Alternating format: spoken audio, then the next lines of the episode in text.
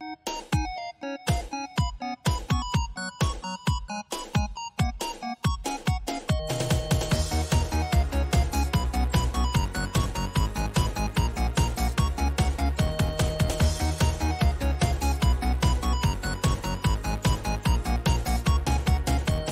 bonjour à tous, ici Elsa de Ludipsy et aujourd'hui pour cet épisode de La place des femmes dans le domaine du jeu, j'ai le plaisir de pouvoir euh, rencontrer et discuter Anne euh, excusez-moi, donc Anne Dokwa, qui est journaliste indépendante depuis 25 ans et qui a également créé et fondé A et G Édition avec Gaëlle Bidan. Donc, Anne va pouvoir nous parler de tout son cheminement en tant que journaliste, ses expériences de vie, mais aussi ce qui l'a amené à fonder A et G Édition dans la publication et l'édition de jeux de société. Donc, bonjour Anne. Bonjour. Bonjour. Merci beaucoup d'avoir accepté de me rencontrer aujourd'hui. Donc, c'est la première fois qu'on discute ensemble, mais déjà, je sens que ça va être très enrichissant comme discussion. Peut-être pour commencer, est-ce que tu peux nous parler un peu justement de ton cheminement académique, professionnel et qui t'a amené aussi dans le monde et le domaine des jeux de société? Eh ben, avec plaisir. alors, moi, j'ai toujours voulu être journaliste. Enfin, toujours voulu, c'est que c'est une vocation qui est née à peu près vers l'âge de, 13 ans. Donc, j'ai orienté mes études en histoire pour devenir journaliste, donc notamment en histoire contemporaine.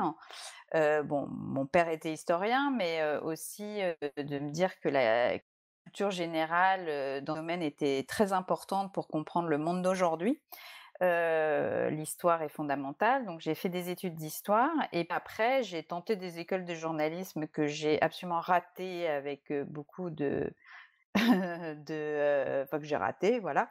Et mais, mais que j'ai mais j'ai la chance j'ai eu la chance d'avoir choisi un métier qui ne rend pas le passage par des écoles obligatoires et voilà, et je me suis lancée en tant qu'indépendante en appelant des journaux et en vendant des articles. Et, par le biais de mon réseau personnel, j'ai fait mon petit chemin comme ça, plutôt bien, parce que j'ai toujours vécu de ce métier, plutôt bien vécu, et toujours en, quasiment toujours en indépendante, qui était pour moi un, aspect absolument important parce que la liberté est mmh. pour moi quelque chose de très de fondamental dans mon, dans mon équilibre.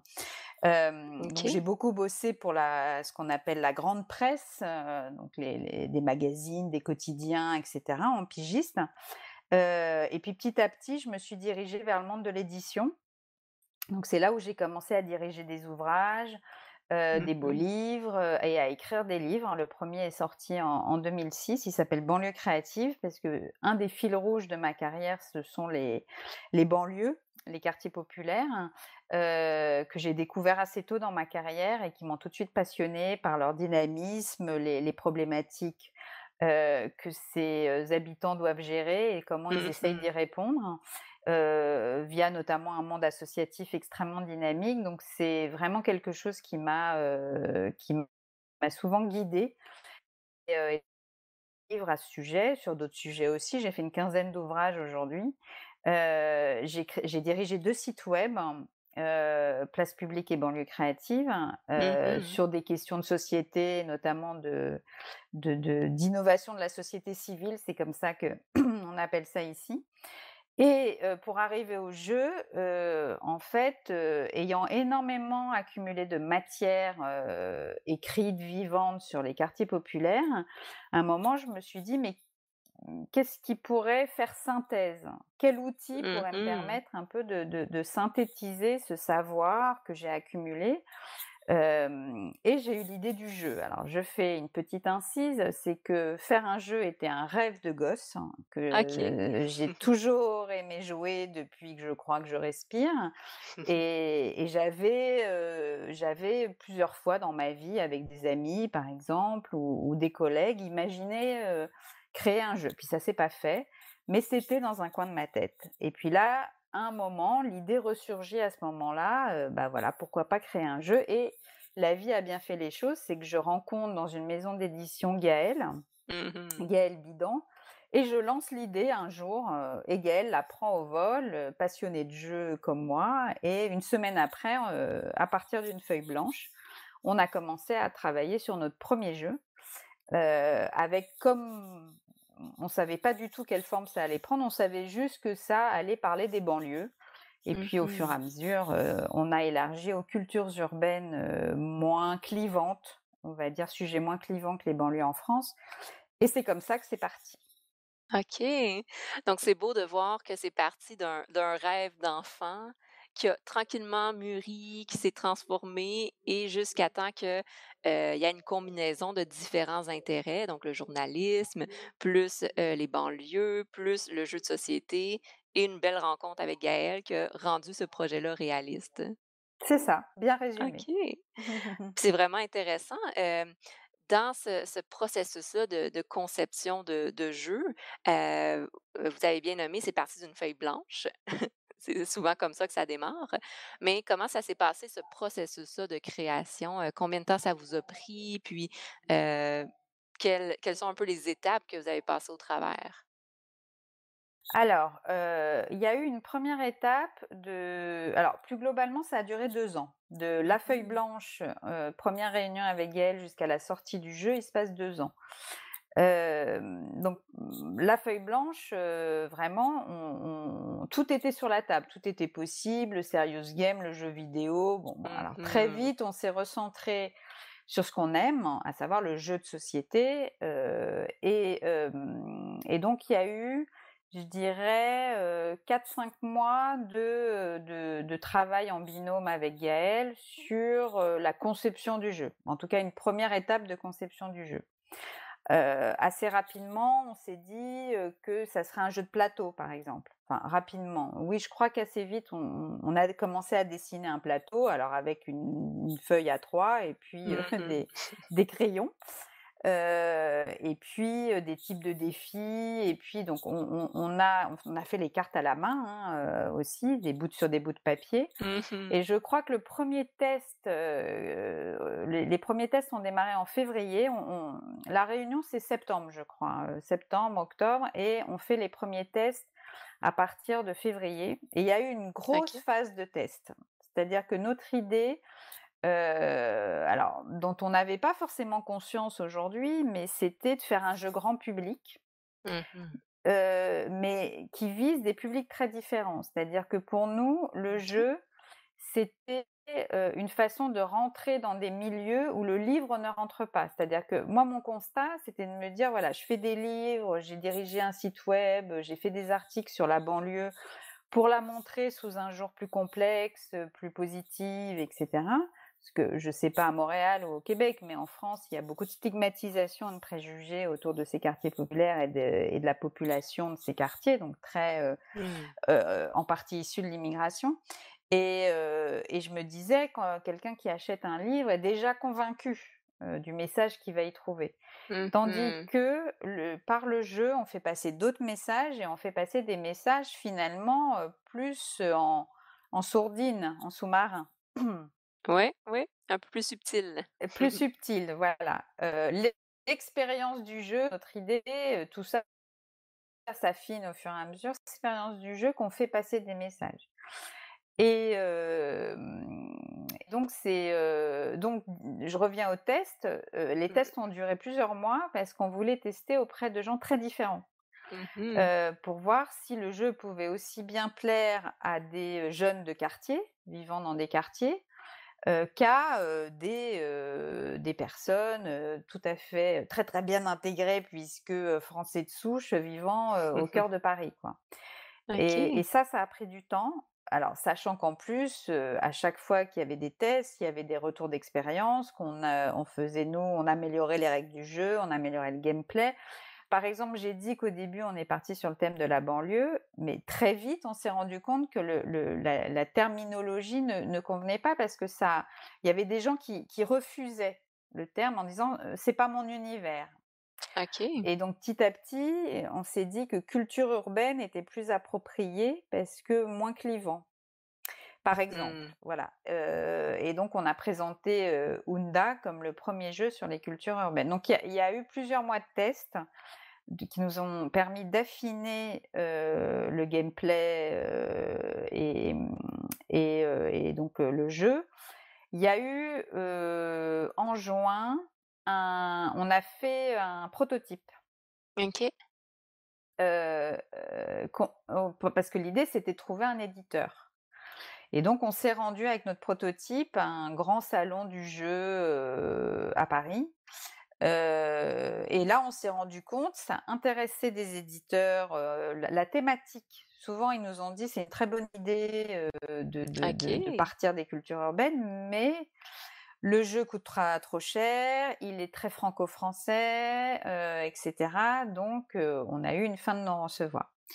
Et mmh. c'est là où, du coup, on s'est dit qu'on allait y aller toute seule. Donc, on allait créer une boîte. Et, mais on n'avait pas le moindre sou. Donc, on a lancé, fait une campagne de crowdfunding sur KissKissBankBank qui nous a permis de récolter plus de 6 000 euros plus, de, plus, de, 6 euros. Et, et, en, parallèle, on cherchait un fabricant et, et, on a réussi notre collecte. On a pu, on a trouvé un graphiste, on a tout fait quoi. Et donc le jeu et on a réceptionné les premières boîtes de les boîtes de jeux en septembre, deux, quasiment jour pour jour, deux ans après avoir comme une autre première réunion avec Gaël. Quand même, j'ai l'impression de ce que je discute avec des, concepteurs de jeux, deux ans, c'est un bel accomplissement pour partir de zéro, ah puis en arriver à un, produit final. donc, c'est vraiment un, bel accomplissement que vous avez réussi à, mettre en place. Puis, c'est intéressant comment, comment vous avez réagi un peu à la réaction justement des éditeurs par rapport au jeu. C'est ce conflit-là un peu entre une thématique qui est très intéressante, puis qui, qui, qui voudrait, qui vaudrait, excusez-moi, la place. Euh, c'est un jeu à, portée sociale aussi, ou un jeu mmh. très qui pousse à la réflexion, mais un peu cette fermeture-là par rapport au coût de production, puis sûrement aussi à la vente au public. Alors, on savait que les cultures urbaines, c'était un peu un, c'était ce qu'on appelle une niche. C'est-à-dire mmh que donc le, donc on a compris la réaction des éditeurs, même si on a pu la déplorer à, ce moment-là, et que, on s'est aussi rendu compte, puisque c'est aussi votre sujet, que c'était un univers très masculin. Mmh et que on avait aussi peut-être une carte à jouer, nous, en, ce qu'on appelle le storytelling d'une entreprise, hein, en, créant notre propre entreprise. Et on, a, on a des âges très différents. Gaëlle, elle a moins de 30 ans. Donc notre, notre histoire, finalement, était aussi un atout. Et que, et que finalement, bah, suite à ce, à ce refus, Bon, après, les dictates économiques, on ne peut pas y faire grand-chose. On peut les trouver un peu mesquins et un peu limités comme seul critère, mais, mais bon, on n'avait pas d'autre choix que soit de tout laisser tomber, soit d'y aller avec la prise de risque financière que ça a généré, mmh parce que de fait, aujourd'hui, ça nous a plus coûté de l'argent que ça nous en a rapporté, mais quand on est passionné, on va dire, on compte un peu moins et que mmh et que une fois qu'on avait, parce que quand on présente aux éditeurs, le jeu il est fait, c'est-à-dire qu'il est conçu, on a le, on a le, plateau, on a, enfin en tout cas le, et globalement le jeu définitif va ressembler beaucoup au prototype qu'on a fait un an avant. Donc on n'allait pas s'arrêter en si bon chemin. Et mmh, donc on a compris les arguments, mais on a été aussi quand même sensible au fait qu'ils nous ont encouragés. Alors il y a eu deux choses. Par mmh. rapport à la thématique, mais aussi, et ça c'est important, euh, Unda c'est un jeu, et Héroïne aussi le deuxième d'ailleurs, semi-coopératif. C'est-à-dire qu'on ne peut pas gagner sans les autres. Mmh et, et, donc on a trouvé un système qui est que quand un joueur aide un autre joueur à gagner un défi, il est récompensé.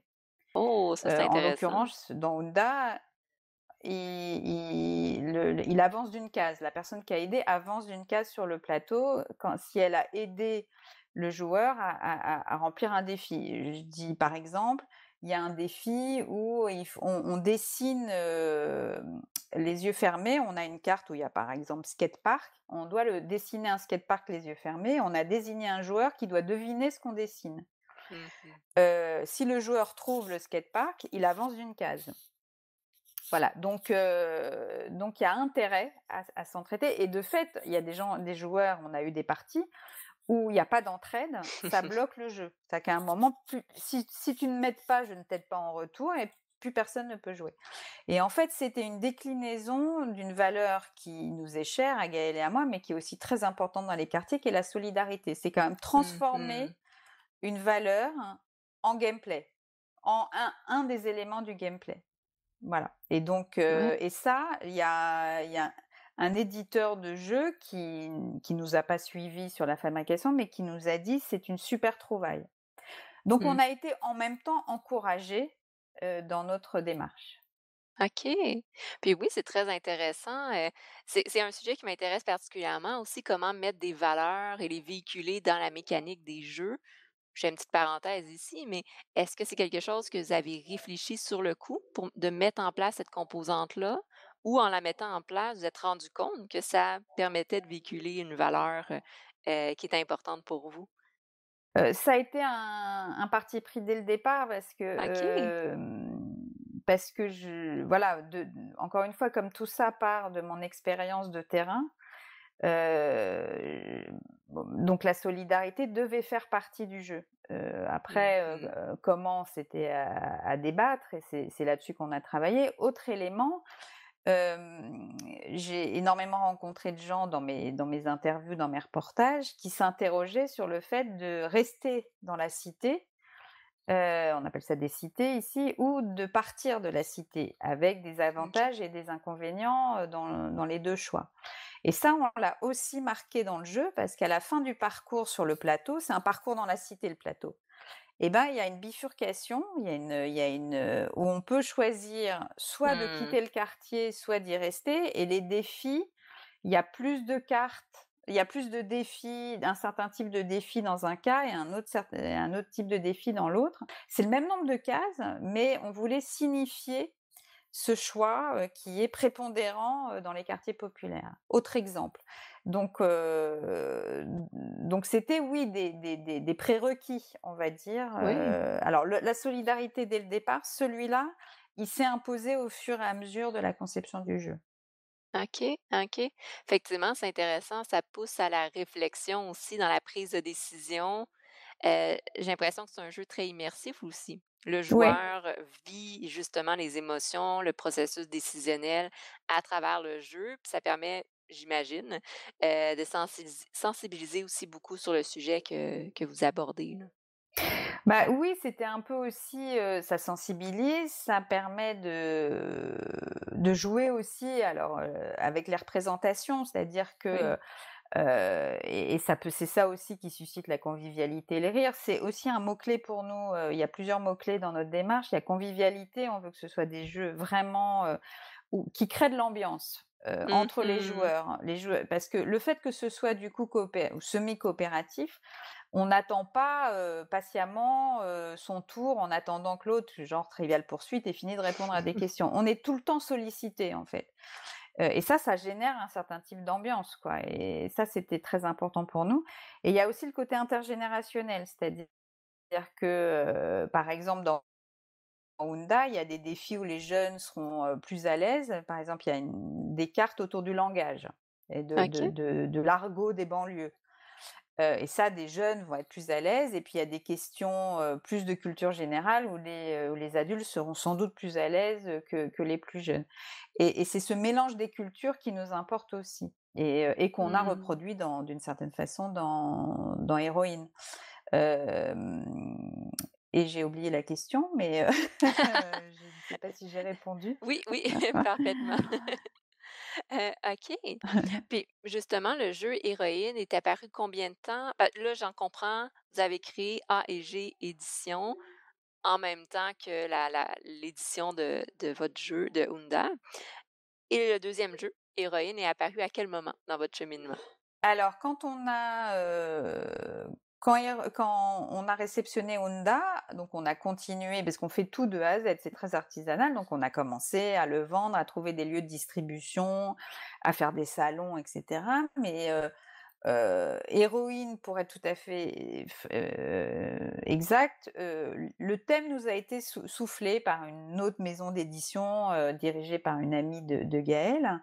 Mmh et donc très vite, dès qu'on on s'est remis au travail, là pour le coup, on a mené de front, sachant qu'on travaille toutes les 2 à côté à plein temps, hein, donc voilà, on a on on a trouvé du temps pour ça parce que ça nous Mmh ça nous passionne, mh. ça nous amuse.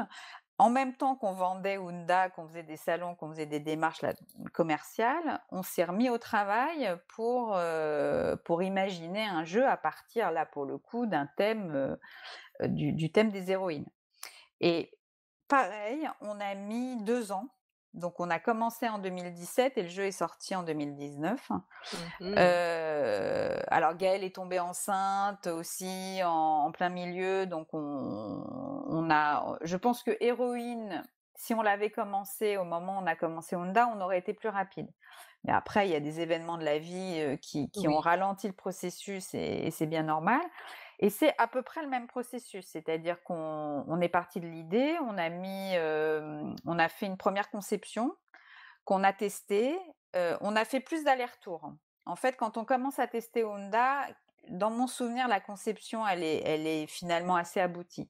Héroïne, on on va faire beaucoup plus d'allers-retours, on va faire un peu de conception, un peu de test, un peu de conception, un peu de test. Et et donc on va mettre plus de temps à stabiliser le gameplay et et le jeu dans sa version, heu, définitive. Et puis même processus. Alors on a gardé le même graphiste, on a fait aussi Mmh. du crowdfunding parce qu'on avait toujours pas la trésorerie pour, payer la 1re tranche de fabrication, sachant qu'on fabrique en France, autre de nos valeurs Mmh mh. et en petite quantité, ce qui fait que ça coûte assez cher. Heu, Héroïne heu, Hounda, c'est 500 boîtes, heu, Héroïne, c'est 700. OK. Heu, donc donc on a eu besoin à chaque fois de faire une campagne de crowdfunding qui nous qui prend quand même beaucoup de temps à animer, qu'on a réussi. On avait demandé un peu moins de sous, là, on a eu un peu plus de 4 000 €, mais du coup et on a ch on avait, heu, on voulait changer de fabricant, donc tout ça, c'est beaucoup de travail, quoi Mmh mh. et donc on a réceptionné Héroïne, heu, en novembre de l'année dernière et on a fait le lancement OK. le 24 novembre et très vite, alors on le savait, a priori, en plus l'air du temps, nous confirmait que Héroïne serait plus, moins une niche que Hounda en termes de thématique et que et ça s'est ça s'est d'ailleurs vérifié. OK. Puis peut-être juste, expliquer un peu qu'est-ce que c'est exactement Héroïne? Oui, tout à fait. Alors Héroïne, pour faire pour le le le présenter, simplement, et je vais détailler un peu, mais c'est un jeu des 7 familles, totalement revisité beaucoup plus rigolo. Mais en gros, il y a à peu près 400 femmes dans Héroïne qui sont, organisées par famille. Mmh Donc il y mh. a, heu, il y a 7 familles, donc les effacées, les puissantes, les guerrières, les révoltées, les féministes, les icônes, les guerrières, enfin j'ai peut-être répété 2 fois la même famille, en tout cas il y en a 7 et en gros le jeu, pour gagner, il faut avoir en main 5 cartes de la même famille, donc 5 effacées, 5 puissantes et cetera. Et ces cartes, on Mmh les obtient en en réussissant des défis. Par exemple, je mime une héroïne, il y a le défi Mimo, et le si un des joueurs trouve l'héroïne que je mime, moi je garde la carte que j'ai ti tirée, mais lui, c'est toujours semi-coopératif, prend une carte Mimo et ça ça compte pour, il a une carte en plus dans son jeu. Bio et Mmh. compagnie, c'est répondre à des questions, par exemple, il y a une héroïne dont la vie est est décrite, il faut deviner de de quelle femme il s'agit. Sachant que les femmes en question sont, françaises et étrangères, contemporaines et historiques, elles peuvent être de fiction, et surtout elles sont très connues et pas du tout. Donc il a fallu inventer Mmh. un gameplay où on puisse, en gros, caser des des des des femmes que bizarrement personne ou très peu de gens connaissent parce qu'on a découvert des destins absolument incroyables et vraiment l'un des obje objectifs du jeu, c'est de valoriser ces ces ces ces femmes dont nous sommes aujourd'hui, heu, nous les héritières, heu et Mmh à qui nous mh. devons beaucoup de choses. Heu et donc on a inventé, heu, un défi qui s'appelle Dico où il faut en gros, pour faire court, heu un maître du jeu qui est désigné par le, joueur qui a tiré la carte dit le nom de la famille et le nom de l'héroïne, et les autres joueurs doivent écrire une bio imaginaire à partir du nom et de la famille. Et au bout de deux sabliers, le maître du jeu désigné lit toutes les bios, dont la bonne, et il faut voter pour celle qui semble la plus crédible. Et c'est comme ça qu'on a pu caser plein de femmes au destin tout à fait méconnu. Voilà en gros héroïne. Et je précise, parce que c'est important, on est toujours dans notre double, double injonction qui est de faire passer des messages par l'expérience du jeu, donc de prendre conscience que de nombreuses femmes ont participé à toutes les aventures humaines sans être forcément connues ou valorisées mais aussi que ce soit amusant et que ce soit un jeu qui plaise aux, gamers, peut-être pas, mais en tout cas aux personnes qui aiment jouer. Et donc sur chaque carte, il y a un pouvoir, il y en a cinq différents. Par exemple, jouer, par exemple, regarder le jeu d'un autre joueur et prendre une carte qui nous intéresse. Et, grâce à ces pouvoirs qu'on active en se défaussant de la carte, eh ben, on peut retourner des situations. Si on n'a pas une grosse culture générale, on peut. Moi, j'ai perdu plusieurs fois alors que j'ai en, en, grande partie avec, donc conçu le jeu avec Gaël, j'ai perdu plusieurs parties parce que mes, mes adversaires entre guillemets ont beaucoup mieux joué les pouvoirs que moi. Ah, donc c'est bien. Ce que j'en comprends, ça veut dire qu'il n'y a pas un déséquilibre trop grand chez les gens de jouer avec des gens qui sont historiens, de jouer avec des gens qui n'ont qui ont pas ces connaissances-là, par exemple. Donc, OK, super, ça a l'air très, très intéressant. Heu, puis là, petite question comme ça, mais est-ce que les jeux sont disponibles à l'extérieur de la France, pour le moment ou, Alors, ils sont disponibles, oui, parce qu'on a créé une boutique en ligne. Dès qu'on a en fait, quand on a lancé Honda, on a créé une boutique en ligne, qui est accessible via notre site, aegedition.com. Alors, le problème, c'est que c'est des jeux assez lourds et que mmh les frais de port sont assez conséquents mais on peut tout à fait les envoyer aux quatre coins du monde. c'est juste que voilà, les frais de port sont, importants. C'est ça, il y a toujours cette, cette problématique-là des frais de, livraison. oui. OK, mais c'est super que, vous offriez tout de même cette, cet envoi-là à l'international pour justement permettre d'aller élargir le, le, public de gens qui puissent jouer, notamment Héroïne. Je pense qu'il est assez toute personne, en fait, toute femme va être intéressée par ce jeu, mais aussi toute personne qui souhaite aborder le sujet des femmes, mais sous forme ludique à travers le mmh. jeu. Je pense que ça vient chercher un, public très, très large de joueurs qui peuvent être intéressés. Là.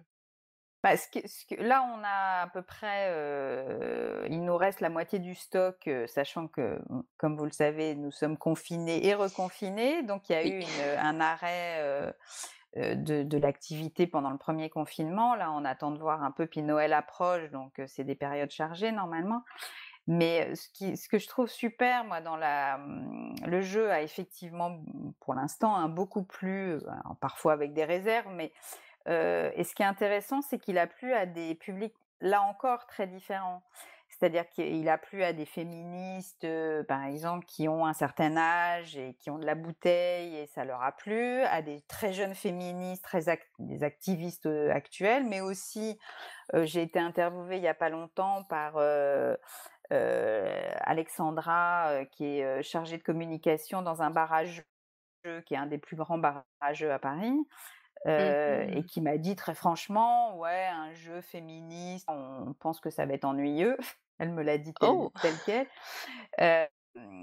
et en fait, pas du tout. Donc, et elle, elle le recommande, y, compris à des joueurs expérimentés, quoi. donc, il a plu à des. On a eu pas mal de presse aussi donc il a plu à des journalistes. Et ce qui plaît, c'est c'est au-delà du thème, c'est le, gameplay. C'est-à-dire mmh qu'on a été félicité pour notre, notre gameplay original et, rigolo et convivial et, et interactif. voilà. Donc là, on est, on, était, on est globalement très content des retours qu'on a.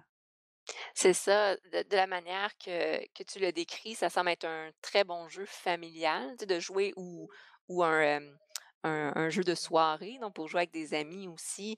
Donc, pas pas justement un jeu trop, éducatif ou mmh oui, on va nommer comme ça éducatif, mais vraiment un jeu de plaisir, mais qui est sur un sujet, qui est plus rarement abordé, disons, dans les jeux de société. Oui, oui et puis, tout à fait parce que c'est un mmh, ce que je disais de l'intergénérationnalité, je sais pas si ça se dit, de l'aspect intergénérationnel de de Honda, on le retrouve complètement dans dans Héroïne parce qu'on a essayé d'avoir un spectre très large, et d'être aussi très contemporaine. C'est-à-dire qu'il y a des chanteuses actuelles, il y a des, il y a des youtubeuses, il y a des héroïnes de manga, enfin voilà, des des OK. des et il y a aussi, des icônes, du, heu, d'anciennes généra de générations plus anciennes. Donc, les icônes d'hier rencontrent celles d'aujourd'hui et c'est ça qui est intéressant et effectivement, jouer en famille, du coup, prend tout son sens parce que, bah, on apprend sur les cultures des uns et des autres, Mmh